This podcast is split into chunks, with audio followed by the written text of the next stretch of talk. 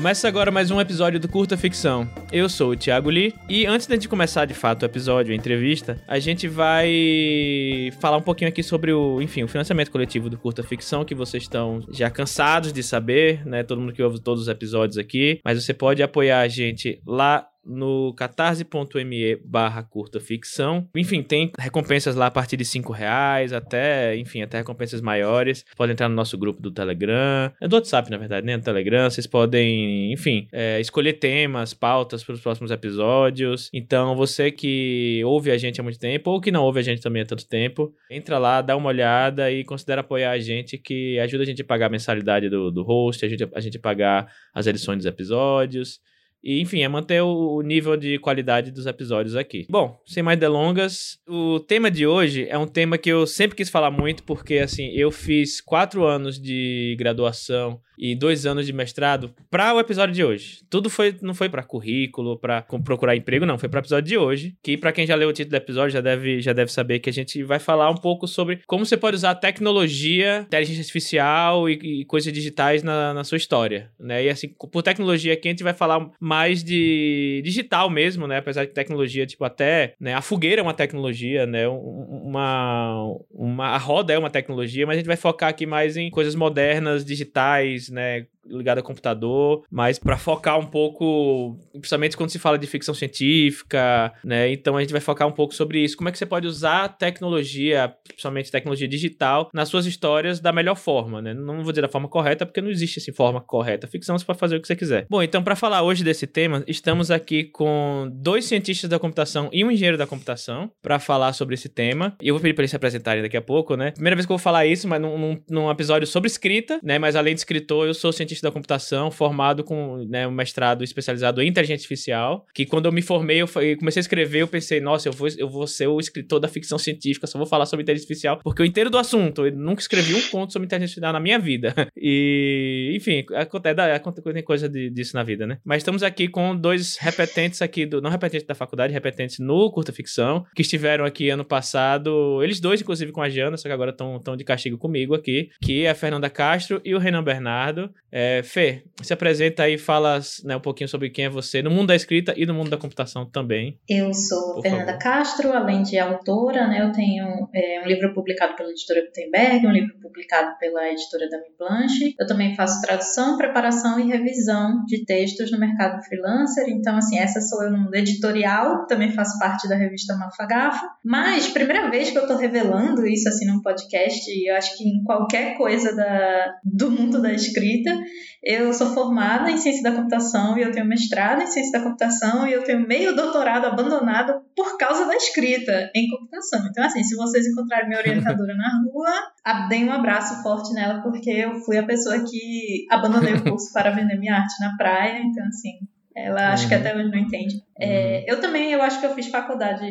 Eu fiz tudo isso, né? Faculdade pós, só pra estar aqui e fazer esse podcast, mas pelo menos eu arrumei um marido no processo, então valeu assim, é uma pena.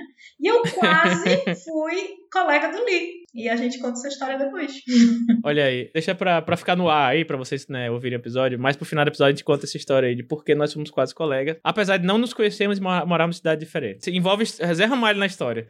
Deixei agora o cliffhanger aí para vocês ficarem pensando o que, que tem a ver o Zé Ramalho ciência da computação e, enfim. Renan, conta aí pra gente também um pouquinho de, de quem é você no mundo editorial e no mundo da computação. Agora eu quero entrar nessa história de vocês aí. Gostei. Mas enfim, eu sou Renan Bernardo, sou escritor de ficção científica e fantasia, com histórias publicadas em português e inglês. Tenho um livro publicado também pela Demi Blunt, é, Distopia Climática, e eu também sou engenheiro de computação, é, embora esse não seja tão oculto quanto é, o mistério da, da FER. Eu trabalho administrando um supercomputador que é interligado ao LHC, que é o acelerador de partículas que fica lá no CERN. Eu não sabia disso. eu também não. Isso, isso, isso sim era um mistério. Olha, revelações, revelações. É, normalmente eu não sou tão detalhista na hora de contar o que, que eu faço. Uhum. Então quer dizer que, tipo, se o mundo explodir aí porque houve um, duas partículas erradas se, co se colidiram aí, a culpa é sua. É, uma pequena fração da culpa, talvez. Eu espero que o nosso amigo Renan avise a gente antes, sabe? Pra gente se preparar. Antes. Eu espero saber antes também. Liga assim, então vai, vai acontecer daqui a 5 milissegundos. Bom, foi uma piada muito ruim. E como todo ciência de computação não sabe contar piada, bom, vamos lá. O que eu queria trazer para cá, a gente tirar, desmistificar um pouco do que é o uso da tecnologia, porque assim, inclusive acho que já é a primeira pergunta que eu quero fazer assim para nós três assim, é os, os clichês e estereótipos de, de, de, tecnologia, quais os que tipo cada um de vocês conta tipo dois assim, os que mais vocês odeiam quando vocês veem na histórias, tanto no audiovisual como no em livro assim. No, normalmente os, os piores são são coisas de Hollywood, né? E assim, eu já vou dizer dois logo meio que o primeiro é quando a pessoa descobre a senha do outro através do tipo, primeiro tenta a data de nascimento, aí erra, aí faltam duas, duas chances, aí tenta nome da, do cachorro, aí, aí falta uma tentativa. E aí olha pro lado, aí tem tipo uma estátua, tem, tem, sei lá, tem um quadro de Picasso. Aí, hum, aí coloca Picasso, aí acertou. Sabe? Tipo, é entrei, entrei no sistema. Né? Esse eu acho que, assim, é o, o, que eu mais odeio. Inclusive, uma das minhas obras favoritas de todos os tempos usa isso. E, assim, tentam dar até um contextinho, assim, para ficar menos ruim, mas para mim ainda é horrível, que é o Watchmen, que é quando eles vão tentar entrar no, no, no computador do Ozymandias lá. É porque, é, eu não lembro qual é a senha, assim, mas é, alguma, é uma coisa do egípcia, porque o Ozymandias, ele gosta muito do tema egípcio, assim, sabe? E, assim, por exemplo, se alguém for tentar descobrir minha senha desse jeito, assim, minha senha não faz nenhum sentido com nada, assim, sabe? Impossível você acertar a senha. Enfim, mas gente sabe que é o clichê de, de Hollywood isso. E e, outro. O que, é que vocês acham desse, desse clichê? Assim, ah, Esse me irrita, mas assim, existem pessoas que botam senhas fáceis, então eu faço assim, ok, pode ser que seja plausível, sabe? Embora você tenha N outro jeito de conseguir isso, assim, forçando, né, por algoritmo e tal. Acho que até hoje nem dá pra fazer isso mais, porque acho que a maioria dos sites nem deixa você é, fazer uma senha tão, né? tão, tão simples, né? Eles querem que você bote caractere especial. Aí a pessoa bota o nome etc. do cachorro trocando A por arroba. Pronto, aí entra é, e normalmente é um, um, um, Quando eles descobrem senha mesmo, às vezes é um algoritmo, né? De, que fica no, rodando na máquina das pessoas por dias ou meses força bruta, na força né? bruta até uhum. descobrir alguma coisa. Uhum. E mesmo assim você vai descobrir é, senhas muito fáceis. É, tem um uhum. gráfico assim bem famoso, né? Que ele mostra a relação entre tipo número de caracteres, quando tem uppercase, lowercase e tal, e o tempo que demora para quebrar. Aí tem todo um, tipo, uhum. sei lá, que você pode levar um mês para conseguir essa senha. E nunca aparece isso em ficção, né? Alguém, tipo, olha, uhum. vou precisar de X dias para conseguir essa senha. Uhum. Sempre é, X minutos. E a barrinha, assim, de 51, é. 52, 53. Eu lembro que eu botei minha senha no site desse uma vez e deu um bilhão de anos. Uma das minhas senhas. Eu fiquei bem satisfeito.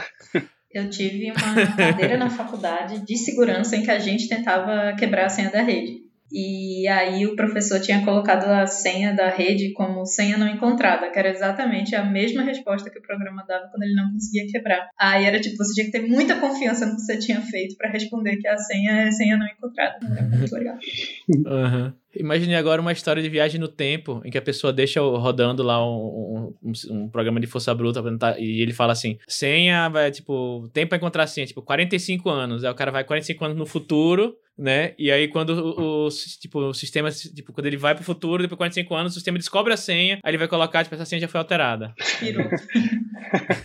é, inspirou, assim. É, dá uma boa história de humor, né, com ficção científica. Uhum. E Renan, você, diga, diga um clichê, estereótipo da, de, da ficção que você, não, que você odeia. É, eu ia fazer um mini pavio curto aqui. Uhum. Eu, não, eu não, não, vou mencionar o nome, mas tem um autor, um autor inglês, um, um conto publicado na Tor.com. Inclusive, esse conto é muito bom. Eu gostei muito, mas é, tem os problemas de como ele trata a inteligência artificial, que é a história é assim, é um embate entre um mágico e uma inteligência artificial, e o mágico tenta provar para a inteligência artificial que ela nunca vai conseguir aprender um truque de mágica dele. Agora eu não lembro exatamente qual é o truque, mas ele quer provar para ela que ela nunca vai conseguir imitar ele. Então, uma prática que ela nunca vai ser capaz de imitar um ser humano, pelo menos nessa parte da mágica. Só que aí o, o esse autor ele menciona que em determinado ponto do, da história ele menciona que inteligência, inteligência artificial não tem viés. Isso é um erro absurdo, né? A gente sabe que a inteligência uhum. artificial tem viés, é. viés do, de quem fez e o viés do, do, dos padrões da sociedade. Ela vai absorver aquilo. Uhum. E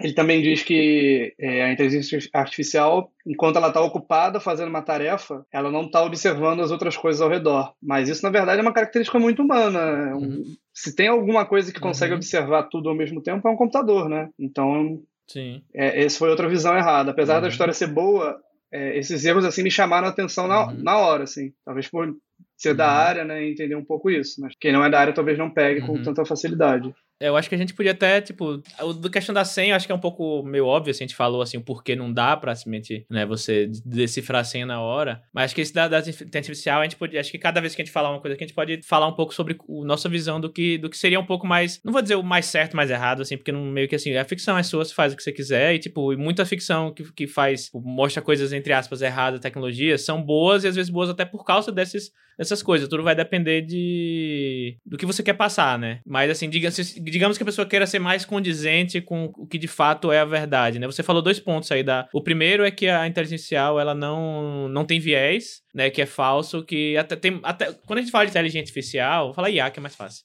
Todo mundo já pensa, tipo, um robô, um robô, né? Um, alguma coisa humanoide, assim, mas, tipo, um algoritmo que, que identifica imagens é uma inteligência artificial, porque ele identifica padrões, né? Então, a inteligência artificial, em, em, o, o, o, o, principal, o, o cerne dela é identificar padrões. Então, se, por exemplo, teve até uma, uma treta lá no, no Twitter há um tempo atrás, que sempre que, que o, a, o algoritmo do Twitter de identificar o, uma, uma rosto na imagem, ele, muitas vezes, quando o rosto de uma pessoa negra, ele não, não identificava ou quando tinham várias pessoas, ele ia no rosto da pessoa branca. Tipo, quer dizer que o algo, o, tipo, o, a, a, inteligência artificial é racista? Ou, tipo, a pessoa que, que criou o algoritmo, ela, né, é, ou então o, o, a quantidade de... Porque, tipo, ele precisa de uma base para saber o que é um rosto. Então, provavelmente, pegaram vários rostos de milhares de pessoas na internet para usar de exemplo, né? Pra falar pro algoritmo, olha, essas milhares de fotos aqui são pessoas, são rostos de pessoas. E, muito provavelmente, a grande maioria daquelas da, das imagens utilizadas eram de pessoas brancas. Então, o algoritmo vai, né, priorizar uma, uma imagem imagem de uma pessoa branca, né? Porque ela foi treinada mais com isso. Então, sim, existe o viés justamente porque a inteligência artificial é criada por seres humanos. E seres humanos têm vieses. Até viés, porque, viés, não sei. Assim,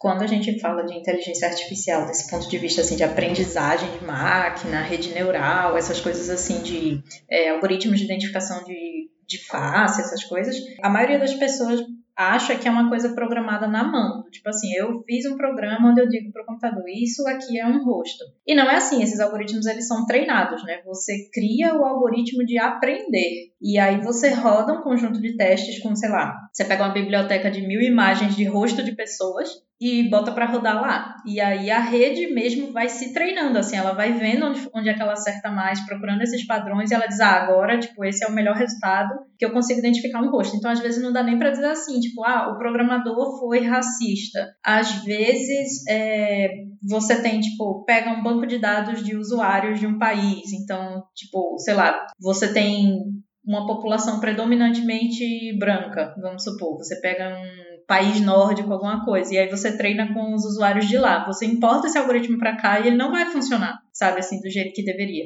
Então é muito isso de ter viés. E, e assim, é um viés entranhado na sociedade. Não é nem dizer assim que é o ponto de vista da pessoa que está programando necessariamente, sabe? Tipo, a gente uhum. precisa fazer diversidade é. de tudo, inclusive de, de corpo de teste, sabe? Uhum. Que não tem. Uhum. É um negócio muito doido, assim, que você. Tipo, ninguém para pra uhum. pensar nisso, né? Eu lembro que quando eu tava no finzinho do. Não, foi. Depois que eu me formei, né? Eu tava, eu tava trabalhando numa, numa empresa que tava fazendo um software de automação residencial, então precisava de voz, né? E nessa época, né? Tipo, sim, gente, eu me formei há, há mais de 10 anos, tá? Então, assim, quando, na época lá não existia, tipo, celular que você, né? Siri, Alexa tal. Então, assim, era muito. Tipo, Malemar tinha Android, assim, direito, sabe? A gente tava desenvolvendo um negócio que você dava comandos por voz, né? E aí a gente tava, na verdade, estudando, né? E pesquisando pesquisando. E aí eu fui pesquisar, tipo, é, esses, essas bibliotecas de, de áudio, né, com várias vozes, né, falando palavras, para poder treinar o algoritmo de, de entender comandos, né, do tipo, liga, é, acenda a luz, né, abra a porta, etc. E assim, e, tem, e tem que ser um, uma biblioteca de áudios, né, com um áudio claro, um áudio sem ruído no fundo. Tem que ser uma biblioteca, tem que ser feita para isso. Você não pode simplesmente pegar um áudio de WhatsApp de alguém e usar nesse conjunto de treinamento. E assim, para achar português do Brasil, é, tipo, tinha um feito pela, pela Universidade do Rio Grande do Sul, que era assim, bem. Assim, né, pior que assim, não dá pra dizer que era bem ruimzinho, porque era o único que existia, né? Mas assim, ele era bem. Quando você via inglês, assim, tinha tipo 50 opções para usar. Inglês da, é, da Inglaterra, inglês dos Estados Unidos, três versões diferentes homens, mulheres, idosos, crianças falando, sabe? Tipo, vários exemplos. Enquanto no Brasil era, tipo, eram quatro pessoas falando, sabe? Tipo, 500, é, cada uma 10, 100 palavras diferentes, sabe? É negócio assim. Então a gente acabou usando um, um, negócio de português de Portugal, que tinha bem mais do que no Brasil na época, apesar de português, Portugal ter uma população bem pequena. E assim, não reconhecia tanto, era bem ruinzinho, enfim. É um tipo de coisa que é, é um tipo de perrengue de, de computação, assim, sabe? De, que é difícil de. Ou seja, tipo, se você não, não se preocupa em, em levar. Tipo, é uma coisa até que você, tipo, quem, não, quem é de fora nunca imaginaria, assim, pô, tem que levar diversidade pro algoritmo, sabe? Mas é isso, porque o algoritmo ele vai identificar o que, o que ele é alimentado, né? Trabalhei na, na Motorola por um tempo, eu estagiei lá, e aí a gente estava fazendo exatamente localização dos, dos aparelhos, e tipo, localização é basicamente você pegar um produto e tanto traduzir quanto adaptar ele para o uso de um determinado país, determinado idioma. E aí uma coisa que a gente fez foi colocar todos os funcionários para ficar falando hello Google e todas as coisas porque não pegava, porque ele não reconhece o nosso sotaque. Então a gente gravou pela universidade, sabe? Saiu, ó, oh, vem cá, fala aqui hello Google, porque a gente precisava criar esse corpo e não existia. Uhum. É, no fundo as IAs são é, burras, né? Você tem que ficar treinando. Uhum. como se fosse uma massinha ali que você vai treinando até ela ficar. Uhum. E ela só vai saber o que você uhum. disse para ela, né? Então, se os problemas, uhum. se a sociedade tem um monte de problema não resolvido, aí ela vai ter também. No final, vai refletir é tudo isso. Uhum. Criança, né? Tipo assim, ninguém nasce sabendo e ela uhum. pega o que você explica conforme, tipo, sei lá, o seu sistema de ensino e tal. Você cria seu monstro. Exatamente. É. Eu, é. eu quero falar sobre A um pouco mais na frente, ah, mas foi bom que a gente já deu um gancho aqui. Mas, Fê, fala agora o, tipo, o clichê de, de ficção que você odeia com, com relação à tecnologia. Olha, o que eu mais odeio, eu, assim, como toda pessoa que é formada em alguma coisa, tudo da sua profissão você acha que todo mundo faz errado em filme, né? Uhum. Porque geralmente faz mesmo. Mas o que me irrita, assim, me irrita profundamente é o típico personagem de investigação que ele é tipo o hacker do FBI.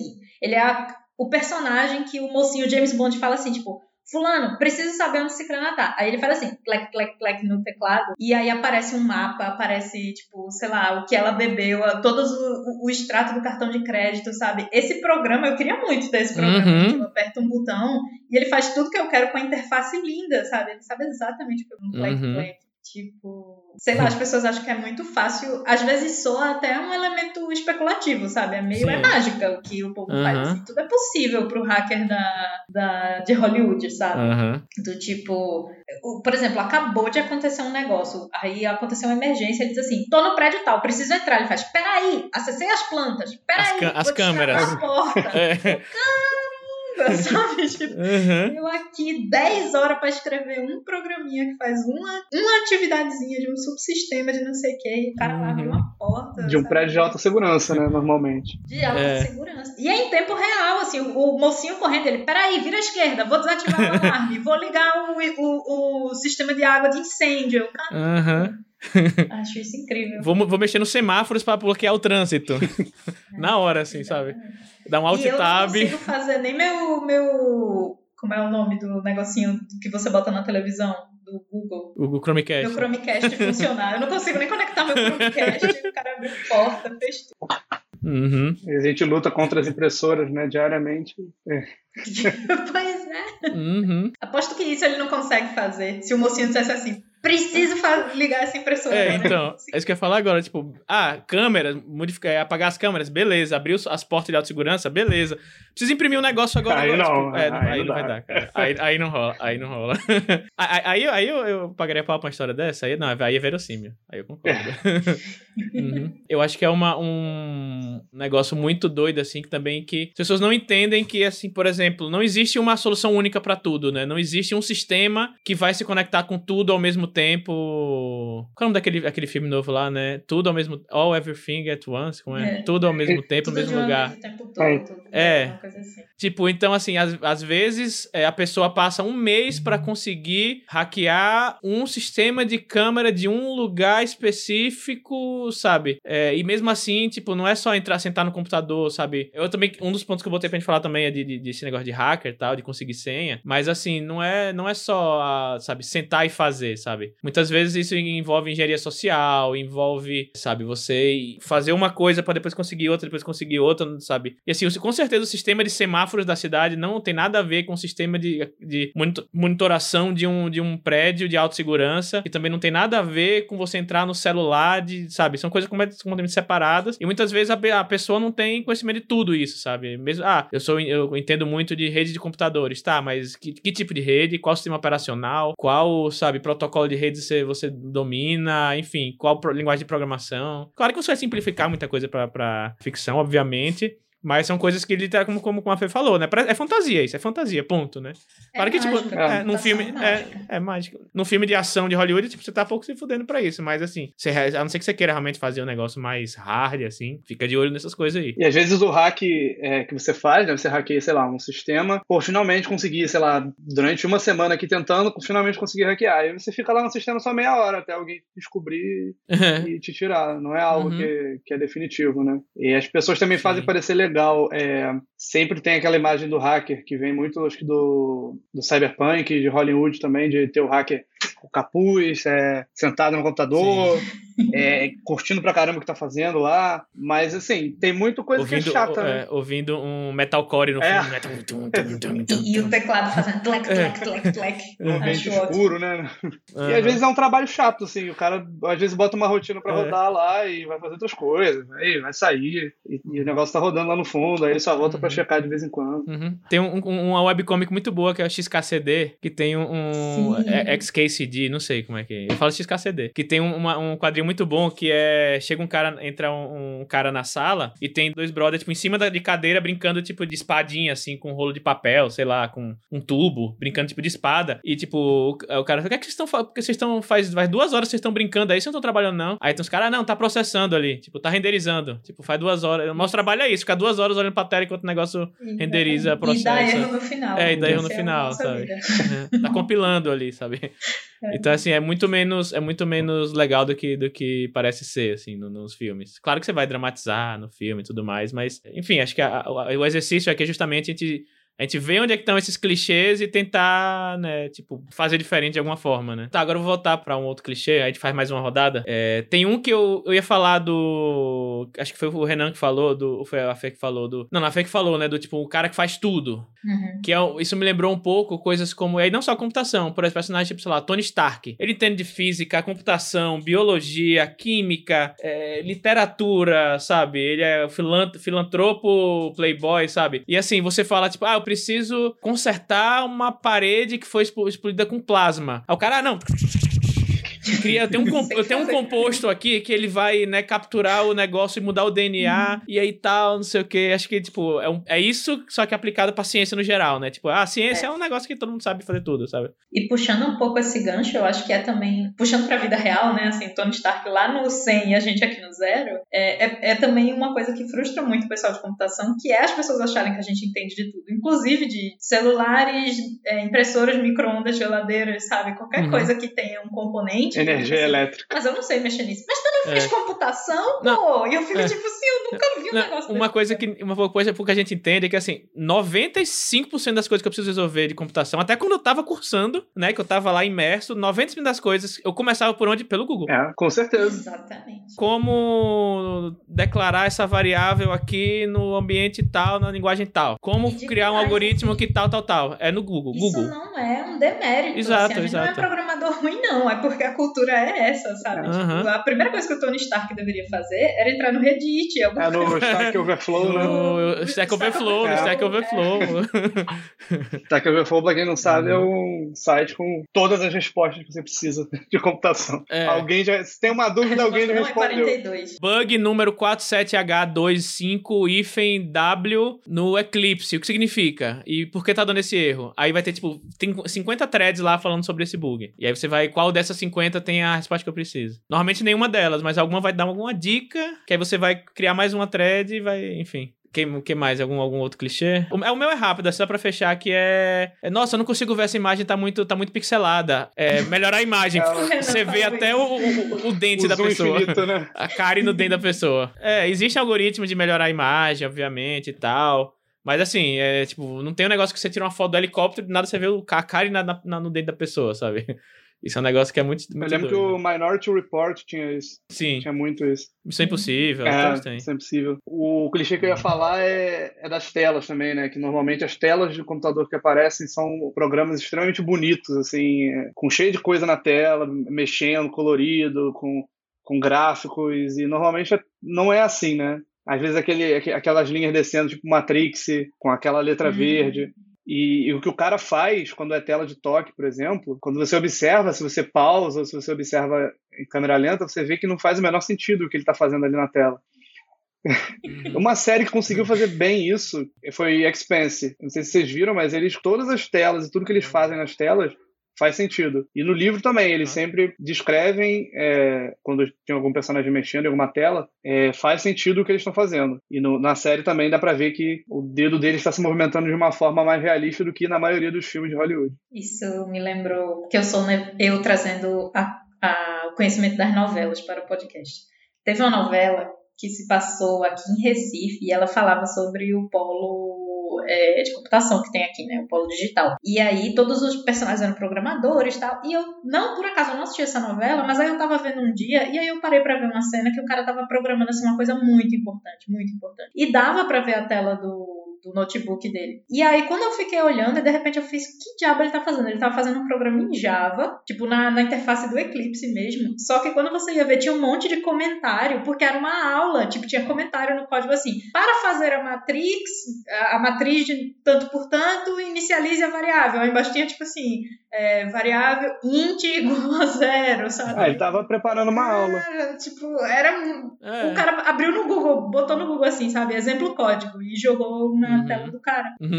É muito bizarro. e você, Fê, qual é o seu. Pode fechar esse, esse É, o meu, o meu clichê vai acabar sendo assim, meio que um apanhado de coisas que vocês já disseram, mas que me incomoda muito, que é essa noção de que as- os programadores eles sempre constroem coisas do zero. Assim, tipo, é muito isso, assim, computação ele é um grande reaproveitamento, reciclagem e pedir ajuda pro amiguinho, sabe? É muito difícil alguém que diga assim, poxa, vamos criar um carro que se dirige sozinho? Vamos! Vou pegar aqui o meu computador, abrir um arquivo em branco, né? Tipo, o cursor lá piscando eu vou começar. Hello World! E vou criar o negócio todinho, sabe? Não é assim. Sistemas, eles são construídos, tipo, usando serviços de outros sistemas, né? Geralmente eles são, assim, caixinhas dentro de caixinhas, né? Então, é muito difícil você ter um personagem que é o detentor do sistema, que entende o sistema inteiro. Né? Então, geralmente, por exemplo, quando acontece algum problema num sistema grande, tipo, Instagram caiu, o que houve? Ninguém lá dentro sabe. Tipo, não tem uma pessoa lá olhando todos os times que estão trabalhando em frentes diferentes,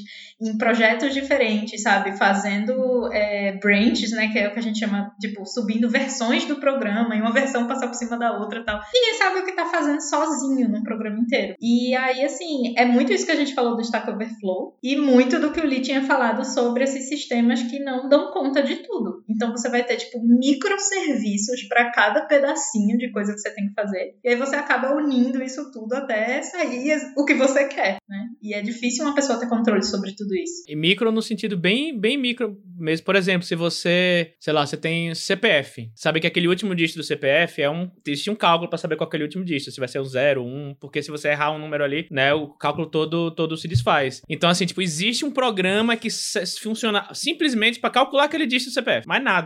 E às vezes a pessoa faz aquilo, ela entende aquele programinha ali. Se der um problema no outro lugar, tipo, ah, deu um problema na hora de fazer uma transação da do, da conta do Pix do CPF pro outro. Sei lá o que aconteceu. Eu, eu entendo desse cálculo do CPF aqui, sabe? É, então é muito isso, assim. Só porque, ah, porque, tipo, você trabalha numa empresa que trabalha com isso. Não quer dizer que você sabe tu, tudo sobre tudo, né? E você falou também, me lembrou uma coisa, que eu vi um vídeo, né? Tipo, o meu, meu algoritmo do, do, do YouTube é muito doido, que ele me, ele me, me, dá coisas muito aleatórias pra assistir. E ele me recomendou um vídeo um dia desse, que era um, tipo, coisa de curiosidades, assim, né? Era um vídeo de um, de um caso que teve um, um blackout num, em alguns sistemas de streaming, acho que Netflix, tem deve ter uns quatro anos, três anos, isso não sei, não faz muito tempo não. Acho que, tipo, alguns sistemas de streaming ficaram, pararam durante, tipo, meia hora, assim, sabe? E mesmo assim, não foi, e, tipo, pra vocês verem como, tipo, a, a Fê falou, né? Tipo, ah, entrei no sistema, acho que foi o Renan falou, entrei no sistema, vai durar de meia hora e vão, depois vão derrubar, sabe? Foi, acho que um blackout tipo, meia hora, e olha, e veja também quão, quão específico é, quão difícil é vocês derrubarem um sistema inteiro, sabe, mundialmente. Tipo, derrubou meia hora um sistema Netflix em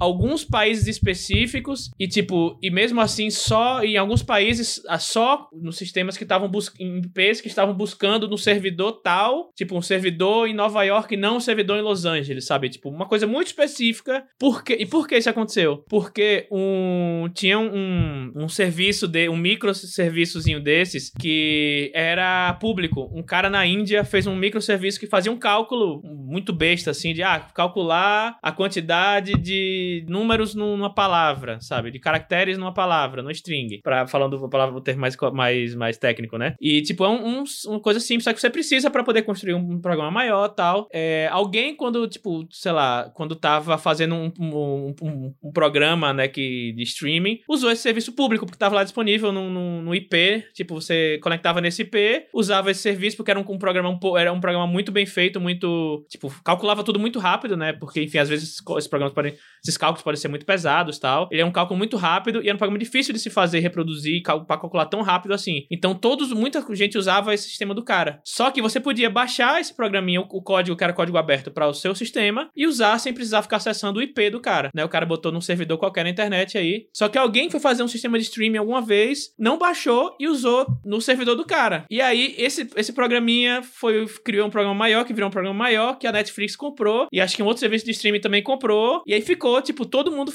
tipo, usava o serviço do cara, né? E tipo, e aí passaram-se 10 anos, sei lá. E aí, tipo, esse cara, um belo dia, ele resolveu mudar o IP lá do servidor que tava lá, porque ele tava, tava alocado num servidor X, não sei, enfim. Ele resolveu mudar, não foi o IP, ele mudou um, um, uma chamada no serviço dele lá, ao invés de você chamar é, ABC, agora era ABD. Aí ele mudou e aí, tipo, parou todos os, tipo, todo o serviço de, de, de, streaming que usavam o serviço dele poder validar o um negócio lá. Tipo, travou. Tipo, a Netflix travou, algum outro serviço lá travou, mas só os servidores que utilizam, como eu falei, só os servidores específicos dos países que os, cujo serviço utilizava, tal, tal, tal, tal, tal. E aí, assim, foi caos total, ninguém soube, ninguém sabia o que estava acontecendo. Colocaram um backup por cima, na, na versão antiga. E até descobrirem que, tipo, foi esse serviço específico do cara que 10 anos atrás alguém mexeu no código e botou lá. Então, assim, foi dias. Só que, assim, os caras vieram ficar com a versão antiga durante, durante sabe, dias até descobrir que foi isso, sabe? Virou até um case, assim, de, de engraçado no mundo da computação. para ver o quão o negócio é, tipo, ninguém sabe nada, sabe? Não tem como você do nada, tipo, vou tomar conta de tudo, vou, sabe? Não, não existe isso, assim. É, é, serve para a, a, parte do drama, né, de uma história de ficção, de, de, de ação, assim, mas não existe isso. E dias de, de, gente que nem a gente trabalhando, provavelmente de madrugada, virando noite. É, hora, é sem receber hora é, extra. Tá aí um personagem bem realista, né? Cumprindo, né? Bem realista. aviso prévio, fez assim, não vou copiar não, tá aqui, IP, Se, não sei o quê. Sendo chamado nas, nas férias para interromper férias. O Dona Lombar. Porque às vezes só ele sabe um negócio lá, que ele, tipo, tem muito isso. Às vezes o cara faz uma linha de código lá que ninguém mais entende, aí sai de férias, aí o pessoal fica queimando a cabeça. Teve também recentemente o caso do Facebook, que, tipo, saiu uhum, do, o Facebook inteiro, todo mundo fez, meu Deus, é um ataque hacker, socorro, mundo, Vai sabe? acabar. ETs, alienígenas. E no final das contas é porque tem um problema num prédio lá, que não abria a porta com crachá dos funcionários, eles não conseguiam entrar na empresa, e o cara não conseguia desligar o negócio negócio que tava dando uhum. errado, assim, era um problema, tipo, eu não, eu não vou lembrar o que era, mas era uma coisa boba, como se fosse assim, deu um mau contato no, no cabo do servidor. Uhum. Era só isso, assim, alguém tinha é. que ir lá puxar a tomada e botar de novo. E ninguém conseguia entrar no uhum. prédio, porque uma coisa bloqueava a outra, sabe? Deu, tipo, um deadlock é, tá... no negócio. Tá aí, um, tá aí uma coisa, uma coisa verossímil aí. Tipo, a pessoa pesquisar, descobrir uma falha dessas e se, tipo, se, uhum. e se beneficiar de uma falha dessa, assim, sabe? Tipo, então, tipo, você conhece um funcionário dentro da, da empresa e aí, tipo, se ele travar uma, acionar um, um alarme, então vai, tra tipo, na hora que vai, enfim, alguma coisa assim, aí vai ficar, aí vai ficar 15 minutos sem alguém conseguir reiniciar o sistema. Tipo, dá pra ser bem elaborado nesse tipo de coisa, tá ligado? Não precisa simplesmente colocar um cara que digita umas coisas na tela e, tipo, estou dentro, vamos lá. Tipo, vamos hackear hackear tudo, sabe? É, normalmente hackear significa isso, né? Você descobrir uma falha em algum sistema. Sim. As pessoas acham que é um negócio super desenvolvido, mas é uhum. você é, explorar uhum. as brechas, né? Uhum. E muitas vezes, inclusive, essa falha ela tá offline, ela não tá dentro do sistema. É, é uma engenharia social, né? Às vezes é, uma das coisas que, que é, a Fê e o Renan tinham colocado aqui na, na mini pauta que eles fizeram antes, é que às vezes, muitas vezes, quando alguém descobre sua senha ou consegue alguma coisa assim, muitas vezes não é que o cara, é, tipo, ficou lá tentando botar sua senha várias vezes. Muitas vezes você deu alguma dica, tipo, é, você usou senha igual, você colocou, anotou sua senha em, alguma, em algum lugar, você, ou então se for alguma coisa muito realmente que a pessoa quer a sua senha porque quer roubar um dinheiro seu, sei lá, ela convive com você e aí viu você digitando. Eu, no, no, no, no Homem Vazio, eu coloquei uma coisa assim que foi uma, a pessoa que a, queria entrar na. descobrir a senha da outra. Foi que eu fiz. Na verdade, a pessoa tinha deixado o celular em cima da. Tava num bar, a pessoa tinha deixado o celular em cima da mesa e foi no banheiro. E ela tava com os dedos engordurados do, do, do óleo de comer batata frita tal. E a outra foi lá e viu a tela e viu a, em digital dela, tipo, digamos, no, no 1, no 3, no 7 e no 6, né? No, no local onde tem a. Tipo, ela viu a engordurada. Só que ela tá. Pode ser 3167, 7316, né? E aí ela juntou isso com. Ela sabia a data de aniversário do, do tipo, do. Que ela tinha essas informações todas, que ela conhecia a pessoa. Sabia a data de aniversário do, do, do pai, da mãe dela, sei lá. Ela tentou esse número. Aí conseguiu. Mas assim, tipo, isso porque ainda tem coincidência no meio, assim. Mas, tipo, é, a informação que ela tem não tá de, de hackear o celular dela, tá? De uma informação que ela tinha de fora, que é o dedo engordurado na tela, mais a. E, tipo, casava com um aniversário. E aí falou, ah, não, ela deve ser o aniversário do pai. Aí, tipo, foi lá, botou e deu certo, né? E, tipo, e também muitas vezes, é, não só isso, como também. Às vezes você tem dados que, tipo, você. Sabe aquele é, aceita os termos e quer continuar, às vezes você tá dando seus dados para as pessoas, né? E tipo, e para vender para as outras empresas e você nem é sabe. Quase disso. sempre hoje em dia, né? É.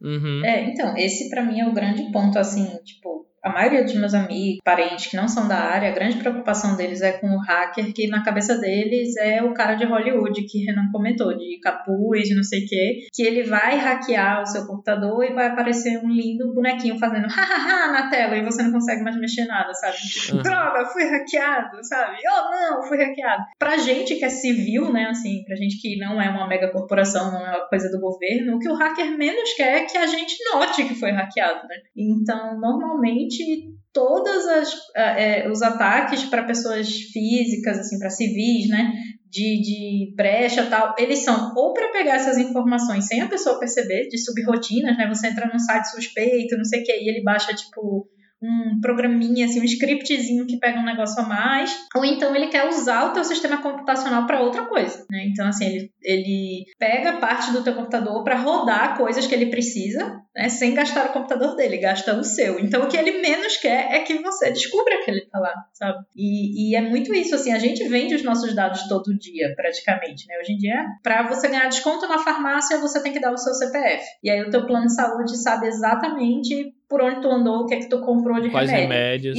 E, e, tipo, o remédio é muito caro. Se você der o CPF, você ganha desconto, sabe? Quem é que não vai vender os seus dados? Uhum. É, é, chega a ser meio antiético, né? Você fazer essa troca, ainda mais no Brasil, né? Que tá uhum. tudo pela hora da morte. Uhum. Mas a gente vende dado todo dia. Lá no trabalho, uma vez, a gente teve um, um, um caso que acusaram a gente de estar tá atacando é, uma universidade, eu não lembro aonde agora, mas uma universidade em outro estado do Brasil. E eu tô no Rio, né? Aí a gente, caraca, nem, a gente não tinha a menor noção do que estava acontecendo. A gente descobriu que foi exatamente isso. Tinha um probleminha no nosso, em um dos nossos computadores que estava fazendo ataques nessa universidade. Aí a gente recebeu a culpa mas não era a gente. A nossa máquina estava vulnerável com o programa fazendo ataque. Inclusive, eu já vi, eu não, não lembro onde foi que eu vi isso na, na vida real, assim, usado na prática, mas eu já, eu já vi conversa sobre que, se pá, tipo, tem. Eu, eu, eu não, não sei se foi lenda urbana ou se isso aconteceu de verdade, no caso de, um, de uma empresa saber que, a, que uma pessoa tá grávida, antes mesmo dela própria saber que tá grávida. Porque você tem, você tem, tipo, você, você compartilha informações dos, dos remédios que você compra, anticoncepcional que você compra, é, preservativo preservativo que você compra, é, do seu. Tem, tem informação se você tem, vai no, no, médico que você passou mal, tem informações médicas suas, se você. É, pressão sanguínea, é, enfim, tem o seu aplicativo de quem usa aplicativo de, de menstruação, né? Pra saber o período e tudo mais. Sabe quando é que você tá, que você tá ovulando ou não. Sabe se você tá menstruando, se você. Quando foi a última vez que você menstruou. Então, assim, se pá, é, tipo, ah, tem algum, algum algoritmo por aí que consegue é, prever que você tá grávida antes mesmo que você sabe que tá grávida. tipo, pra você ver o nível de, de, de coisa, né? Tem uma notícia do sobre o Uber pouco antiga, deve ter uns dois anos já, ou três, que eles conseguiam é, inferir a sua orientação sexual através dos lugares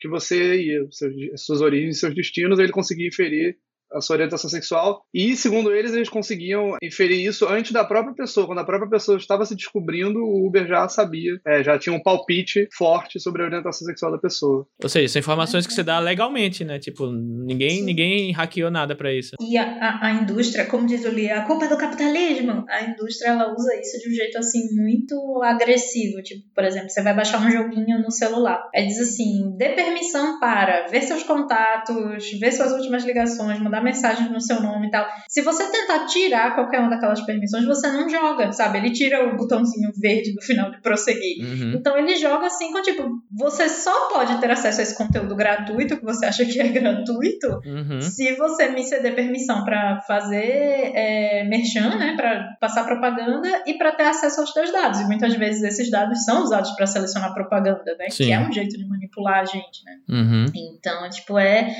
assim, a pessoa que diz assim, não vou ceder a isso e não vou dar meu dado nenhum, nossa, ela vai ter que abrir mão de muita coisa na Sim. sociedade moderna, sabe? Ela uhum. vai ter que, uhum. o famoso assim, morar nas montanhas, comendo ovo das próprias galinhas, sabe? Vai uhum. ser uma coisa meio assim. E aí passa um drone é, e filma você... uma pessoa lá, né? É.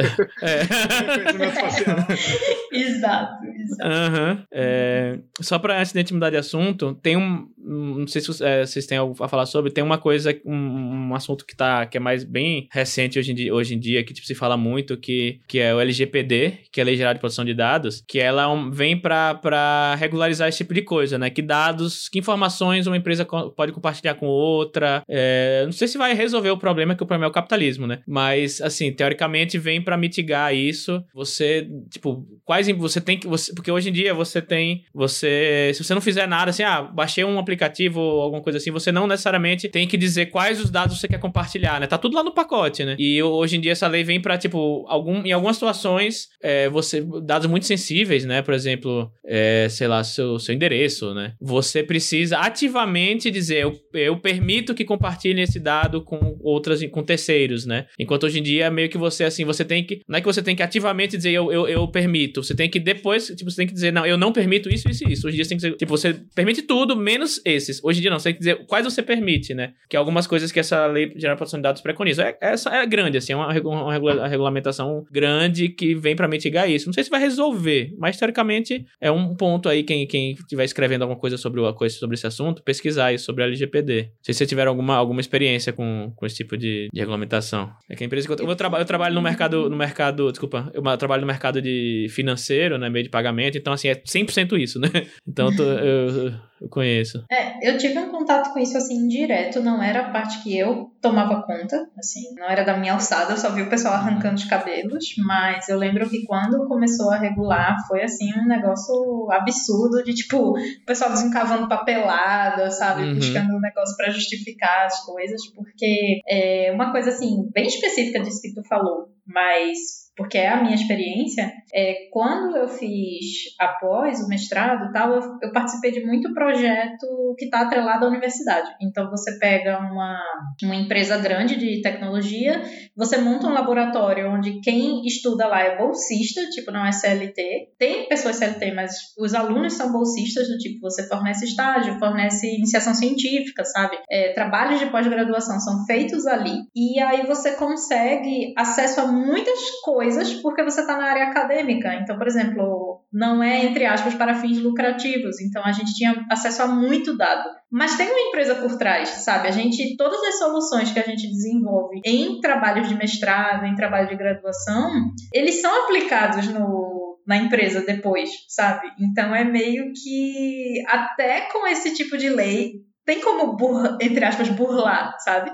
A empresa ela deixa de pagar imposto porque ela está aplicando em educação, então esse tipo de gasto dela com bolsa é descontado né, do imposto, e ela consegue tecnologias de ponta feitas na universidade, sabe, com tipo, toda a abertura da iniciativa é, estatal, assim, vamos dizer. Então, todo um, foi assim um rolê grande uhum. quando surgiu essa lei, porque eu, eu fazia parte de um projeto assim, que era uma empresa dentro de um laboratório é, de computação. Uhum. É, o meu lado pessimista diz que as empresas sempre vão arranjar um jeito de contornar isso, né? Enquanto houver capitalismo, sempre vai arranjar um jeitinho. É. sempre vou arranjar. Uhum. Eu queria só fazer, falar mais dois temas antes da gente finalizar. Um acho que vai ser um pouco mais breve, o outro vai ser final, vai ser um pouco mais reflexivo. Queria falar um pouco aqui, aí não sei quem de vocês dois aí que, que veio com esse tema, mas eu acho que é interessante falar sobre criptomoeda, né? Criptomoedas, elas são a salvação da humanidade? inclusive, inclusive, talvez venha um spoiler aí, talvez a gente, talvez a gente faça um episódio sobre criptomoeda e mercado editorial, sobre é, NFT e mercado editorial no futuro aí. É, mas isso aí é, fica para outro episódio. Mas eu vi que vocês, vocês tinham falado uma coisa sobre, sobre criptomoeda, o que, é que vocês têm a dizer sobre, sobre o assunto? Criptomoeda eu via muito em, em algumas histórias, cheguei a ver muito em algumas histórias. É, curtas de solarpunk, é, histórias utópicas, que usavam criptomoeda como se fosse é, um meio democrático, um dinheiro democrático, que não depende do sistema financeiro, não depende do Estado, não depende das empresas. Só que quando você entende a tecnologia por trás, você vê que não é assim, que a criptomoeda, na verdade, a parte tecnológica dela é, é tudo menos utópica ou solarpunk é, ou uhum. roguepunk. A quantidade de energia que é gasta para que, que, as criptomoedas existam é absurdamente alta. Então, não tem nada uhum. é, nelas que, que que esteja ajudando o clima, por exemplo, a crise climática. É, uhum. Então, quando você escreve sobre criptomoedas, é legal pelo menos imaginar é, um, um, outro tipo de criptomoeda, né, um, que seja realmente democrático, e ou pesquisar sobre o assunto para você não, não utilizar algo que na verdade não não não está ajudando por exemplo, você tem uma história de é, que lida com a crise climática e o mocinho está usando é, é, criptomoeda, porque isso é muito legal naquele mundo, mas no fundo não é, né? No fundo não é, porque está uhum. tendo um impacto de energia gigantesco. Então é importante uhum. entender esse funcionamento dela também. É, eu tive, é, eu estava na faculdade o quê? Nessa época era, sei lá, 2012, quando eu tive essa aula. Em 2012, 2013, sei lá, eu já tinha uma cadeira na faculdade onde o professor falava de criptomoedas como uma coisa assim, tipo, nossa, maravilhoso, daquela coisa assim. Se eu tivesse comprado naquela época, eu estaria bilionária, sabe? Eu imagino que esse professor está, uhum. inclusive. Se ele não perdeu a senha, a Mas... própria senha, né?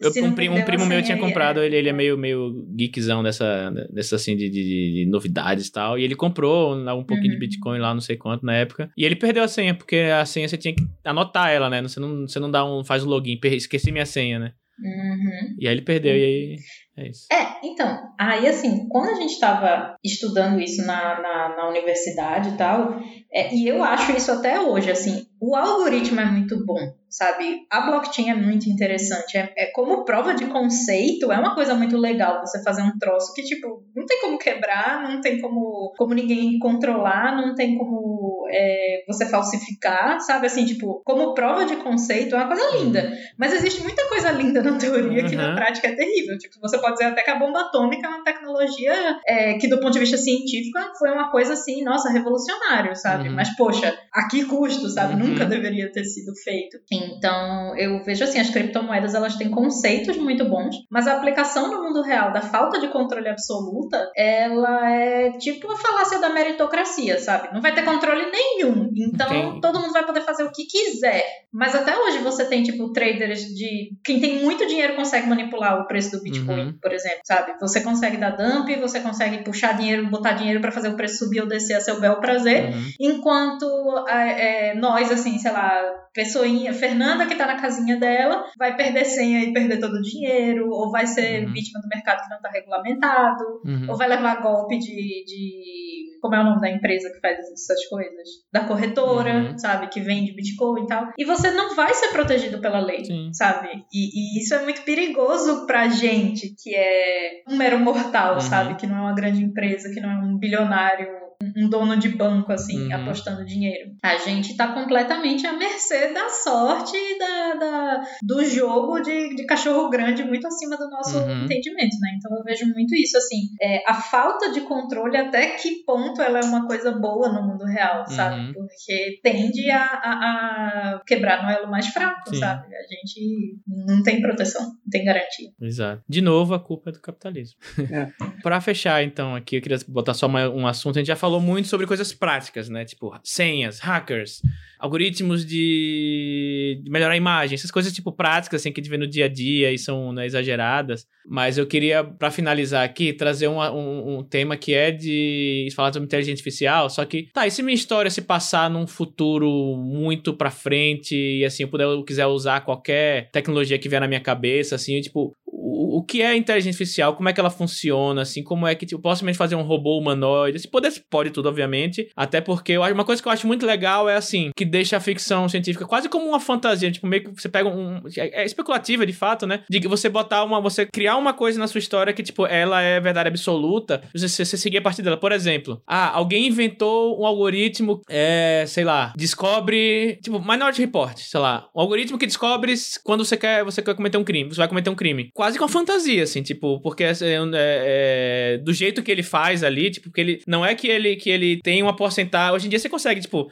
sei lá, você predizer a, a porcentagem que uma pessoa tem de cometer um crime, né, dado blá blá blá blá blá, mas tipo, no Minority Report não, você sabe exatamente no minuto e segundo exato que vai ser cometer um crime. É prever o futuro isso. Eles dão como uma roupagem de ficção científica, mas é prever o futuro, é fantasia. Eu gosto quando tipo, beleza, olha, tem isso aqui isso é verdade, ponto. Não precisa explicar. Tipo, ah, como é que é feita, é tipo, não, não, tá aí, não precisa explicar, tá ligado? Eu gosto quando se faz isso, né? E, e aí quando, tipo, digamos que a gente quer pensar numa história assim que, tipo, tá muito longe da nossa realidade, mas ao mesmo tempo é calcada em, em, em questões sociais atuais, né? O Minority Report é um caso. Apesar de ser um algoritmo mágico, é calcado em, em tipo, em questões sociais, né, é, atuais, como, tipo, vigilância, é, tipo, a punição, esse tipo de coisa assim, né? Então, quando a gente fala de, de, de, algoritmos, inteligência artificial, de coisas assim, né? Que as pessoas podem simplesmente inventar alguma coisa, né? Que, como é que vocês veem isso de. de, tipo, quais as possibilidades que, que vocês veem, assim, que a pessoa pode utilizar? Tipo, a inteligência, a inteligência artificial, ela é sobre um robozinho andando por aí, ela é sobre, sobre, o, o, sobre o que é, assim, sabe? Sobre o que, é que vocês gostam de, de ver em histórias que tenham essas tecnologias, né, fantásticas, assim, sobre os temas que vocês gostam de ver, de ver tratados, qual, quais artifícios vocês gostam de ver, de ser feitos, assim, na, na tela ou na página do livro. Não sei se minha, minha pergunta foi muito, foi muito estranha. Então, eu tô aqui filosofando uhum. sobre... É, eu também. por, por exemplo, eu vou, dar, eu vou dar um exemplo aqui do que eu pensei, aí vocês, dá tempo de vocês, vocês pensarem. Por exemplo, quando eu, eu e aí aí, eu acho que um, um, dos motivos pelo qual eu não escrevi nada sobre inteligência artificial é justamente porque eu ficava pensando demais e, e queria, tipo, aí acabava querendo ser ver, verossímil demais. E você não pode ser 100% verossímil também, né? E, tipo, ignore tudo que a gente falou no episódio inteiro, sabe? Tipo, é, você também não dá pra ser verossímil demais. Que, pô, eu vou dar um exemplo de uma, de uma história que eu tava escrevendo, que eu nunca terminei de escrever, que eu tava empolgado depois de ler, inclusive, Ted Chiang, que é, que é, que é um cientista da computação que deu certo na vida, né? Acho que o único, talvez. e ele, ele escreve histórias baseadas em conceitos, conceitos matemáticos e conceitos computacionais. Ele cria uma história em cima disso. E aí eu pensei muito, não, eu quero, estar, quero criar uma história sobre um conceito que eu aprendi na faculdade, sabe? E, partir e a partir disso. E a história que eu queria escrever, que eu nunca escrevi, que aí eu preciso escrever essa. Eu falei algum episódio já por aqui, mas eu preciso escrever essa droga algum dia. É que eu, tá, eu preciso, eu quero, eu quero juntar algum conceito desse, alguma tecnologia, alguma coisa, com um problema social. E um, aí eu, eu lembrei de um conceito que eu aprendi no, na faculdade, que é um conceito matemático, né, e de, na verdade de economia, que, eu, que se usa muito na computação, que tá muito bem retratado também no Firmamente Brilhante, com o Russell Crowe, que fala do John Nash, que é um matemático, economista, tal, tal, que é o equilíbrio de Nash, que ele fala sobre, tipo, quando você tem uma situação, se usa muito em, em coisas animais, populações de animal, tal, tipo, quando, quando é que aquela, aquela situação chega no equilíbrio? Por exemplo, é, se usa até em biologia, em química, se, por exemplo, um, tem uma população de animais em que, sei lá, leões, sei lá, gazelas, não sei, em que qual é a combinação perfeita de a proporção perfeita de machos para fêmeas nessa população, né? E aí, depois de anos e anos de evolução, chegou-se, tô inventando, chegou-se ao equilíbrio da população de que 55% de fêmeas para 45% de machos é o equilíbrio para aquela população ali. Então, assim, e tipo, eles mesmo que tipo acabem nascendo muitos machos, né? Alguma hora esses machos eles vão acabando tipo tendo uma vida um, uma vida menor do que as fêmeas, porque aquela população meio que entendeu subconscientemente como um coletivo que o equilíbrio ali é ter tantos por cento de fêmeas e tantos por cento de macho. Isso é um exemplo. Se usa muito isso computação para até até para fazer roteamento de rede. Ah, para qual, tipo, eu tenho um roteador aqui, eu tenho para qual IP eu tenho que mandar esse, esse pacote de dados, sabe? Eu tenho que mandar quantos megabytes para cá, quantos megabytes para lá, enfim. E aí eu falei, tá, eu vou usar esse vou aí inventei uma história em que uma, uma estudante um de doutorado, tipo, sei lá, Fernanda Caixa, por exemplo, ela conseguiu resolver esse algoritmo para questões sociais do tipo, tá, como é que eu preciso, como é que eu posso distribuir renda para todas as pessoas do país? Tipo, a melhor forma de distribuir a renda para todas as pessoas do país. Como é que eu vou distribuir hospitais entre o, o país inteiro? Como é que eu vou distribuir escolas, sabe? Que é um problema social que, assim, quem decide são as pessoas no poder. E ela, tipo, tá, inventei uma conseguir. Vem um algoritmo que ela consegue descobrir. Ele consegue descobrir o equilíbrio de Nash para toda a sociedade. Hospitais, escolas, é, dinheiro, tudo. Vou resolver o problema do mundo. E aí era uma história baseada nisso, tipo, em como ela tentava aplicar isso pra. Na, tipo, aplicar isso e como, tipo, nunca ia dar certo, porque, enfim, é, ela, aí ela, no final descobri que o problema é o capitalismo. porque todas as minhas histórias, no final, o, o protagonista descobre que o problema é o capitalismo.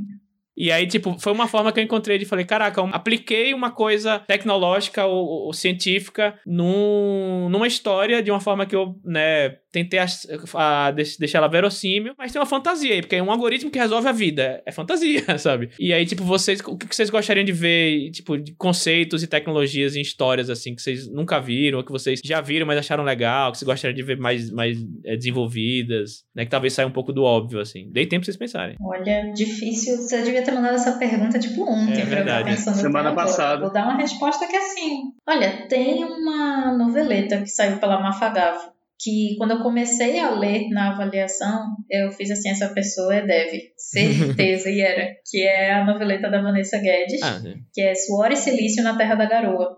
Uhum. E é meio assim distópica, né? Você tem assim um controle muito grande do Estado em cima de tecnologia e tem muita parte assim social. Pronto, a história da Vanessa é perfeita para responder essa tua pergunta, uhum. sabe? Era uma coisa que eu queria ler e eu não, nunca tinha lido assim, tipo, é uma coisa muito futurista do tipo, eles têm aplicativo para tudo, as cidades são muito verticalizadas, sabe? Então, é, mas ao mesmo tempo o governo controla onde você vai morar, você é monitorado 24 horas assim, e ela faz isso de um jeito que como ela é da área, você faz assim uhum. nossa, para mim faz sentido que isso exista Sim. um dia, assim, eu sei que é uma fantasia, mas ela é muito coesa dentro de si, né? E ela faz a mocinha, tipo, ser interessante, não ser, tipo, 500 páginas do programador olhando o bug, né, que é a realidade. Uhum. Mas, ao mesmo tempo, não sou tlec, tlec, tlec e ficou pronto, uhum. sabe? Ela consegue fazer um negócio que, que, assim, a gente que trabalha com isso fala assim, nossa, eu vejo essa empresa existindo, sabe? Eu vejo ela indo trabalhar todo dia nesse lugar. Uhum. Eu gosto muito. Agora, sobre coisas que eu gostaria de ver, de conceitos assim. Provavelmente tem, tá, gente? Eu sou uma pessoa que eu leio muito pouca ficção científica. Justa, acho que justamente por isso, assim, tecnologia é tudo que eu não quero ver. Eu quero ver dragãozinho, fadinha, bichinhos, assim. Dragões Mas... devs. É, Dragões Devs pode ser que eu, que eu, que eu encare. Agora, eu gosto muito do aspecto de rede social, no sentido de, tipo, você emergir um comportamento de algoritmo em cima de rede social. Do tipo, não ser uma coisa planejada. Eu adoro quando. Assim, o pessoal acha que é tipo, a IA endoidou, sabe? A IA resolveu criar o caos. Na verdade, eu amo a, a, a teoria de que você vai mexer no algoritmo que foi feito para outra coisa e você faz emergir um, um padrão. Então, por exemplo, um um exemplo prático que a gente tem isso na vida é a quantidade de adolescentes que hoje em dia estão indo mais cedo para fazer procedimentos estéticos, cirurgias plásticas, porque a gente está mudando o nosso modo de, de, de, enxergar nosso rosto, a gente não enxerga no espelho, a gente enxerga filtro. na câmera de trás do celular uhum. ou no filtro, sabe? Então, assim, é a tecnologia mudando o nosso, o jeito que a gente se relaciona com o nosso corpo, o jeito que, que a gente tem os padrões de beleza do momento, sabe? É, a gente tem as questões políticas. Tem um, Eu não vou lembrar agora, posso procurar o link depois. Tem uma reportagem muito grande de. Não sei se é New York Times, tal, de uma jornalista que ela descobriu que o filho dela adolescente se envolveu com os alt-rights lá dos Estados Unidos de um jeito assim, tipo, ele tava super militante, não sei o que, não sei o que, não sei o que, porque ele foi captado pela ideia do negócio, pela facilidade daquele tipo, vídeos do YouTube que vão te mostrar a verdade que o governo está tentando esconder, sabe? E aí, essa mãe, ela faz uma reflexão muito boa de, tipo, no dia que teve a marcha lá do, dos Estados Unidos daqueles nazistas tal, esqueci o nome da cidade, Charlottesville, Charlottesville. O menino quis ir e tal, e ela fez, eu levo você, você vai ver a realidade. E o menino ficou horrorizado, sabe? Porque o algoritmo, é, é, a narrativa que, que a rede social passa, ela capta, ela conquista, sabe? A gente tem, teve uma eleição inteira baseada em, em narrativa de rede social, uhum. sabe? Mas é isso, assim, eu, eu queria ver mais desse lado político, uhum. desse lado ético, uhum. que eu acho que tem bastante, mas muito assim, hahaha, criei um algoritmo uhum. que faça isso. Eu queria ele emergindo naturalmente, Sim, sabe? Assim? boa. Antes de passar pro Renan, eu tenho dois pontos a fazer. Um, justamente isso, isso que você falou, uma coisa, um exemplo muito assustador que aconteceu na vida real e que, assim, poderia ser mais explorado, que é, esse aí é naturalmente, mas ao mesmo tempo é também é, é principalmente manipulado, que é, e também corrobora tudo que a gente falou de, de utilizar informações, que como é que a, a primeira eleição do, a eleição do Trump lá foi manipulada. Não é que ninguém chegou na, na, na urna assim, falar vote Trump e uhum. tal. Ninguém, ninguém chegou na urna assim lá e modificou a urna que nem o Bolsonaro fala aqui que vão fazer, né? O que aconteceu? Muitas empresas ligadas a, a, a, a grupos de alt-right chegaram assim no, no, Facebook Ads, né? O Facebook, pra você colocar propaganda, e chegaram, você pode escolher a demografia que você quer jogar propaganda, né? Ah, eu quero só para pessoas dos bairros pobres, pessoas negras, latinas, asiáticas, de bairros pobres, que estão mais voltados a, a, a votar na, nos democratas e não nos republicanos, por razões históricas. Eu vou chegar nessa aqui e vou enfiar 50 milhões de dólares de propaganda, bombardear elas com propaganda do tipo: o que os democratas é, estão mentindo para vocês, não quero te falar. É, tipo, Hillary Clinton, né, sei lá, ela é feia. Uhum. Tipo, obviamente não isso, mas assim, coisas bizarras. Tipo, a pessoa que tá meio lá pra cá, que já, sei lá, não tem aí, não, não conhece muito bem a Hillary, não conhece o Trump, e vê todo dia, assim, tipo, Hillary Clinton ladra, é, democratas estão mentindo pra você, é, Trump não sei o que, enfim, capitalismo, tal, tal, tal, tal, tal. Claro que, tipo, ninguém tá sendo forçado a nada. Mas, obviamente, que tipo, uma grande parcela da população que talvez foi mais, mais vulnerável, que talvez fosse votar nos democratas, foi para republicanos. E assim se construiu a narrativa, entendeu? E, tipo, ninguém precisou, entre as forçar ninguém a nada. É assim que, que, que se usa a tecnologia para acabar com essas coisas, né? É, tipo, isso que a gente vive que chama hoje era da pós-verdade, né? Quando o fato não importa, importa a opinião, tipo, é, é o famoso corrente de tia de zap que o pessoal fala assim, que tipo, não importa que você mostre que é fake news, assim, não, não existe mais esse conceito do que é verdade ou não, é o conceito do que eu acho que tá certo ou não, da minha opinião tá acima dos fatos. E isso, assim, é um comportamento que foi provocado pela tecnologia, sabe? Sim. Como principal meio de disseminação. Uhum. Você, lógico, você tem outras mídias, né? Você tem televisão e tal, mas o, o, a internet, vamos dizer assim, foi a grande ferramenta de mudança desse, desse tipo de pensamento. E ninguém resolveu fazer isso assim, hahaha, vou fazer. Foi uma grande corrida de empresas tentando lucrar, sabe? Resolvendo seus próprios BOs, assim, sabe? Tipo, precisamos aumentar o lucro. Ah, vamos abrir um serviço onde a pessoa pode pagar para fazer propaganda. Pronto, sabe? Você abriu uma ferramenta política que não era exatamente esse o momento que foi feito.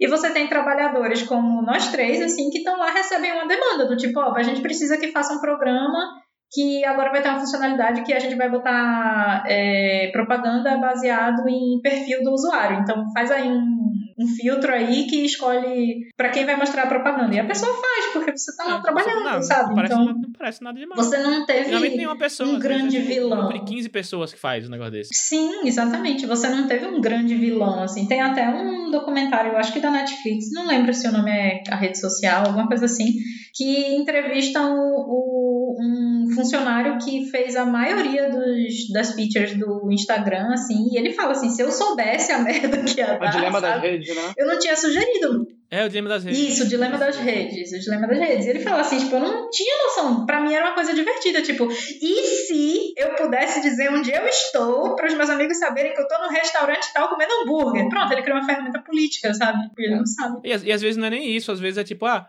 putz, faça um serviçozinho aí para poder buscar, para poder ele pedir a permissão do GPS do, do, do, usuário. Aí, tipo, o cara faz assim, ah, beleza. Aí o outro cara faz, tipo, ah, faça um programinha aí que ele vê o GPS, ele vê os estabelecimentos mais próximos e coloque como, como opção pro cara clicar, dizer que tá lá. Tipo, você vai somando essas milhares de coisinhas, dá no, né? Tipo, quem, quem tá lá em cima decide o que quer. Não, eu quero que eu, eu quero saber onde estão os meus usuários, usuários o tempo todo. Aí você vai descendo na escala, cada pessoa tá com um bloquinho assim, que não faz nem ideia do que tá acontecendo, né? É, no fundo é a forma uhum. é como você usa a tecnologia, né? O cara que inventou a roda, Sim. por exemplo, ele provavelmente só queria botar um carrinho para andar. É, aí as pessoas hoje usam para, sei lá, atropelar. E você uhum. usa, pode usar para o mal. Inclusive, eu acho que uhum. as tecnologias relacionadas à internet e computação hoje em dia estão sendo mais usadas para o mal, né? Quer dizer, pelo uhum. menos o mal está ofuscando uhum. todo o bem, né? Que a gente não fica sabendo Sim. também que tem muita coisa boa acontecendo. É. Tem muita coisa uhum. ruim acontecendo também. Imaginei agora, tipo, o carinha lá, milhões de anos atrás, inventando a roda. Aí ele, tipo, olha assim, é outro cara, ô, oh, para aí, para aí, para aí. Você, você não pensou que isso pode virar um tanque de guerra no futuro? É. Pronto, essa, só voltando assim, essa é a minha opinião sobre as criptomoedas. Uhum. Assim, nossa, a tecnologia massa só está sendo uhum. usada para fazer merda.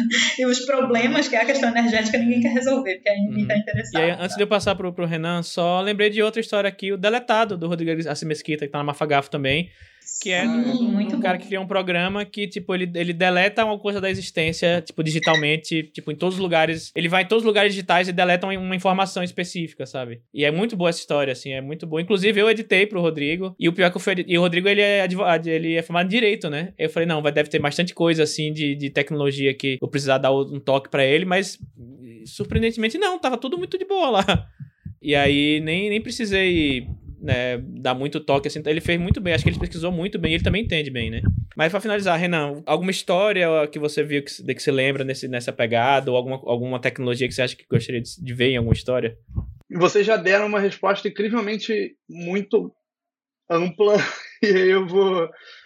Eu vou, na verdade, sair um pouco da computação e falar um pouco de como eu escrevo e, e leio é, muita ficção climática e solarpunk eu vou seguir nesse sentido, assim, de soluções para a crise climática, de coisas que podem melhorar o mundo a lidar com a crise, a crise climática. É, e tem uma história minha, na verdade, a história que eu vou falar é, é, é minha mesmo, então é, fica meio, meio que jabá, é, mas é tipo, ela se chama Look to the Sky My Love, que foi lançada só em inglês, na Solar Punk Olha Magazine. Olha pro céu, meu amor, veja como ele está lindo. Olha para aquele balão. É, é então. Essa, essa, essa é a referência? É, Vem dessa ah, música aí, sim, sim. Essa é a que eu choro. E aí tem uma, tem uma tecnologia que eu pensei para essa, essa história, que é você aproveitar a energia cinética. Isso não é novidade, não sei eu que, que elaborei isso, isso já foi aproveitado em outras histórias, já foi... Inclusive o Black Mirror tem um episódio sobre isso também, né? Mas você aproveitar é, energia cinética para você gerar energia. E a ideia, é, a ideia da história é uma festa junina gigante e as pessoas andando e dançando e acendendo fogueiras e se mexendo lá na festa junina gera energia para várias ou vilas ou, ou é, comunidades em volta da em volta desse, dessa área onde é a festa. Uhum. Né? Então, é, eu gosto bastante de imaginar essas, que tipos de soluções funcionariam para a crise climática é, e que tipo de soluções funcionariam também para a realidade do sul global, né, assim, dos países subdesenvolvidos, entre aspas, é, que é bem diferente da realidade norte-americana e europeia, né? Que o impacto aqui costuma ser maior desses problemas. Aí outra solução uhum. que, que, que eu pensei assim seria, por exemplo, é no, no numa cidade inundada, é, que o nível dos oceanos subiu. Então, numa cidade inundada, você poderia aproveitar, é, como o transporte seria profundamente afetado, você poderia aproveitar, por exemplo, iates gigantescos que antes eram de, de, de, poucas pessoas, né, pertenciam a poucas pessoas, poderia ser uma UTI móvel que está se locomovendo através da cidade. Uhum. Então foi, foi mais nesse sentido que eu pensei, mas é porque vocês também responderam eu estava aqui uhum. quase assistindo assim, a aula que vocês estavam dando. Mas assim, de, tu fala que não é amplo, mas olha, eu acho que atualmente é o maior desafio é, é, pensar em tecnologia de um jeito otimista, sabe? Porque. E não falo nem só de computação, tecnologia como um todo. Porque às vezes a gente até tem, por exemplo, a ideia, a prova de conceito já foi feita, tá lá no TCC do fulaninho que descobriu, sabe? Se pegar aquela sementinha e, e, e botar investimento em cima, mas é porque a gente está de, de, um jeito que a própria pesquisa científica ela está atrelada ao lucro das empresas, sabe? Você só financia pesquisas que tenham aplicação no mercado, que alguém tenha interesse. Então, assim, é difícil você imaginar soluções em que essa tecnologia esteja aplicada para benefício da sociedade e não para obter lucro, sabe? É muito difícil pensar nisso acontecendo no momento em que a gente está. Pois é eu. Antes de partir agora pro final, já para os finalmente, né? Eu, você falou agora, eu lembrei de eu conheci um, um, um, cara, um pai de uma amiga minha, que ele tinha descoberto, ele tinha conseguido uma tecnologia que ele conseguia colocar dentro de um grão de arroz vários minerais, tipo beta-caroteno, essas coisas assim, né? Pra, enfim, melhorar o o insumo de, o consumo de minerais entre as pessoas, né? Arroz é o mais, acho que o grão mais consumido no Brasil. E nunca foi pra frente, porque nenhuma empresa falava, tá, vai custar quanto isso aí, sabe? Ah, custo tanto assim, não vai, tipo, as pessoas não vão comprar mais arroz por causa disso, mas assim, o ganho humanitário é, não tem, não tem, é imensurável. Ah, beleza, mas vai custar quanto? É, é tipo assim, às vezes tem ideias que você faz assim, nossa, quando descobrirem uma solução para limpar os oceanos, e ela já existe, sabe? Ela só não, não tem dinheiro. dinheiro só não, não, é interesse de ninguém. É, ah. exato. É, tem o mito do óleo, né, também, que é, eu não sei se essa história é verdade ou não, mas tem o mito de que eles descobriram uma forma, isso há vários anos, há várias décadas até, eu acho, de que três biscoitos é, seriam suficientes para deixar a pessoa saciada e não sentir mais uhum. vontade de ficar comendo biscoito. Uhum. Só que para eles isso não era do interesse uhum. deles. Eles queriam vender mais biscoito, então eles, eles acabaram com essa ideia. Uhum. Eu não sei se isso é um mito ou se isso uhum. tem embasamento histórico ou não. Bom, não duvido. Mas enfim, Fê, a história do Zé Ramalho. Eu, quando, quando eu me formei, ah. meu orientador né, fazia doutorado na, na UFP, lá, eu, eu estudava na UFS, né, Federal de Sergipe, e meu, meu, meu orientador fazia doutorado na UFPE, Pernambuco. E, inclusive, eu tava já procurando para me inscrever no mestrado, para tentar fazer mestrado lá na UFPE, né? E meu, meu orientador, que fazia doutorado lá, ele falava, não, vá, vá, tipo, ficava me, me falando para eu realmente ir lá fazer o mestrado lá. E aí Fê conhece, sabe, sabe o resto da história, o, o, lado dela da história. Não, aí assim, de minha parte, eu estava lá na faculdade de Goiânia e tinha um professor chamado Geber, oi Geber, caso um dia escute. e ele era professor de. Assim, ele é muito ligado à música. Ele dava uma cadeira chamada Programação Musical, em que a gente fazia soluções de software para música, sabe? Então, assim, é uma coisa bem específica. E a gente sempre ficava assim, tipo, cara, onde é que esse homem foi buscar essa especialização, sabe? Computação e música. E a gente descobriu que ele é primo do Zé Ramalho da Elba Ramalho. É. Então, assim, e, tipo, é o lado desconhecido da família Ramalho, é o meu professor, Geber Ramalho. E aí, um, é, quando eu estava na faculdade, eu fiz um trabalho usando aquele carrinho, não sei se quem está ouvindo conhece, mas a Lego, ela produziu um robozinho que é para ajudar na educação da, robótica, dos estudantes tal. de computação tal a programar robôs, a, a robótica, sensores. Então é tudo assim, bem simples, bem intuitivo, plug and play mesmo, mas para você aprender muitos conceitos. E eu fiz vários projetos com esse robozinho.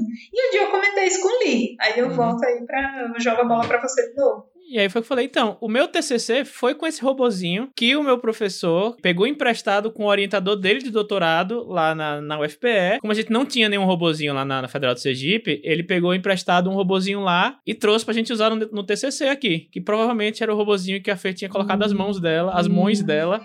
As mãos, é, né? Exatamente. exatamente. E esse Geber era, esse professor que eu falei do Zé Ramalho era a ponte que ligava, ele era o orientador do teu orientador? Acho que era assim? isso, alguma coisa ah. assim. Exatamente. Enfim. Então, a gente não se conhecia, foi se esbarrar no mundo da escrita anos depois, mas a gente compartilhou um robozinho de lei. Um robô. Um robô compartilhado. Dá uma história isso aí. Bom. Poxa, achei que ia terminar com uma IA do Zé Ramalho, você desenvolvendo uma IA baseada no Zé Ramalho. A minha, o meu projetinho era botar o bichinho para andar numa pista de, de, de, trânsito e ele, tipo, sabia parar no semáforo sozinho, coisa assim, sabe? Uhum. Tadinho. É sobre isso. É sobre isso. o meu era pra reconhecer, ele, tipo, ele andava e ele eu tinha três coisas. Era um cubo, um uma pirâmide e uma bola. E aí, tipo, cada. Ele andava, ele tinha uma câmerazinha, cada coisa que ele via, ele virava à direita, à esquerda, sabe? Eu, eu, eu dava meia volta. E aí, tipo, era, era. Ele tirava um labirinto, ele tinha que andar o labirinto por isso. Note que todo mundo faz o mesmo projeto, né? A gente só é. muda um pouquinho a roupagem dele no projeto. Uhum. Porque ele realmente é, é limitado, assim, nos sensores dele.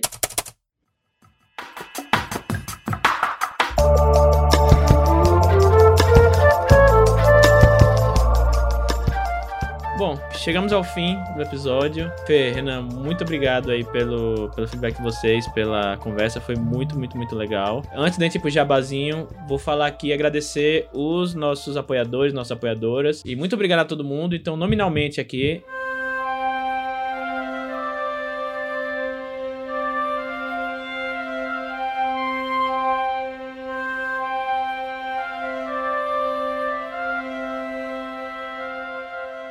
Alessandra Silva Rocha, Ariel Aires, Brena Gentil Rezende, Bruno Miller, Carolina M. Ono Leal, Caroline Fronza, Daniel de Paula, Danilo Henrique, Diana Passi, Ednei Antônio Bruscagim Pim, seu pinzão, Elvis Rodrigues, Fábio Abadio, Fábio Cunha, Guilherme Caetano, Jonas Furtado Dias, José Henrique Rodrigues, Kianja Ali, Mai Barros, Olivia Lober, Pedro Pires, Rafael Guimarães, Renan Ariel, Renan da Silva Santos, Rubens Travasso Augusto Filho, Thiago P, Tom Borges, Vinícius de Siqueira Afonso. Então, muito obrigado a todo mundo que nos apoia e é um prazer ter vocês aqui no nosso grupinho lá de apoiadores no, no WhatsApp. Fê, faz seu jabá aí, seus vem aí, onde o pessoal pode te encontrar né, nas, redes, é, nas, redes, sociais, ou você tá.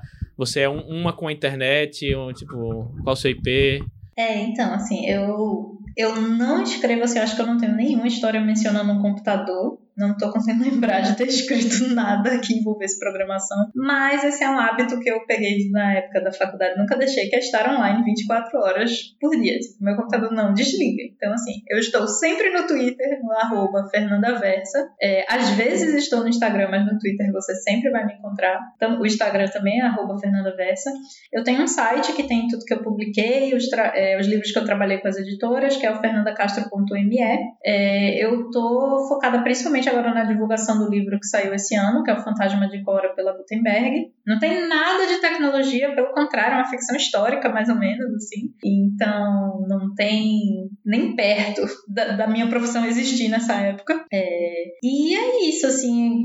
Também pedir para o pessoal dar uma olhada nos trabalhos da Mafagafo, que eu faço parte da equipe. A gente tem histórias assim muito legais, muito fora da caixinha, tanto na Faísca, que é a nossa newsletter, quanto nas noveletas da Mafa. É tudo gratuito, então tem, pode baixar para o Kindle, fazer qualquer coisa. Tem muita história legal para conhecer é, autores da nova geração, pessoal, tanto o pessoal assim que já tem uma grande bagagem no mercado, quanto quem realmente está publicando o primeiro trabalho. E o recado final é assim para o pessoal não pirar, porque é claro que se você não é não é daquela área, você não vai conseguir fazer uma coisa 100% perfeita. É, a gente está sendo chato sobre isso, porque a gente é formado nisso. Então, por exemplo, se um físico, um botânico viesse ler os meus trabalhos, provavelmente ia dizer assim: nossa, o que, que essa menina tá falando? Mas é bom. Eu falei com a Alice sobre a sonografia, ela falou a mesma Isso. coisa, assim. Eu serei chata, mas faz o que você quiser, fica de boa. Exatamente, mas é sempre bom você dar uma pensada sobre essas coisas, né? Dar uma pesquisada, trocar ideia com alguém da área, porque você consegue criar uma história que mesmo fantástica seja coesa. E é isso. É, então, na verdade, antes do Jabá, você, já que a gente falou de computação, é, e você falou os apoiadores do, do Curta Ficção, eu lembrei que o Jonas Dias, ele foi meu veterano na faculdade, ele estudou computação uhum. também. Então isso aí é mais um crossover aí que. Desculpa. E eu fui. Eu comecei a falar mais com o Jonas depois que nós dois se encontramos no mundo da escrita. Olha só. Apesar de eu conhecer ele da época da faculdade. Descobrimos que além dos, dos engenheiros. Como é o da Jana? Engenheiro. De alimento, é, alimentos. É, além dos, alimentos. da engenharia de alimentos, descobrimos que a computação também produz muitos escritores. Olha aí, é. Mas aí vocês podem me encontrar no Twitter, arroba Renan Bernardo. É, no meu site, www.renanbernardo.com. Agora, especialmente, apesar de eu não ter postado quase nada lá, é, na verdade eu não postei nada, né? Só tipo alguns stories. É, mas agora eu tô no Instagram também, é, Renan Bernardo02.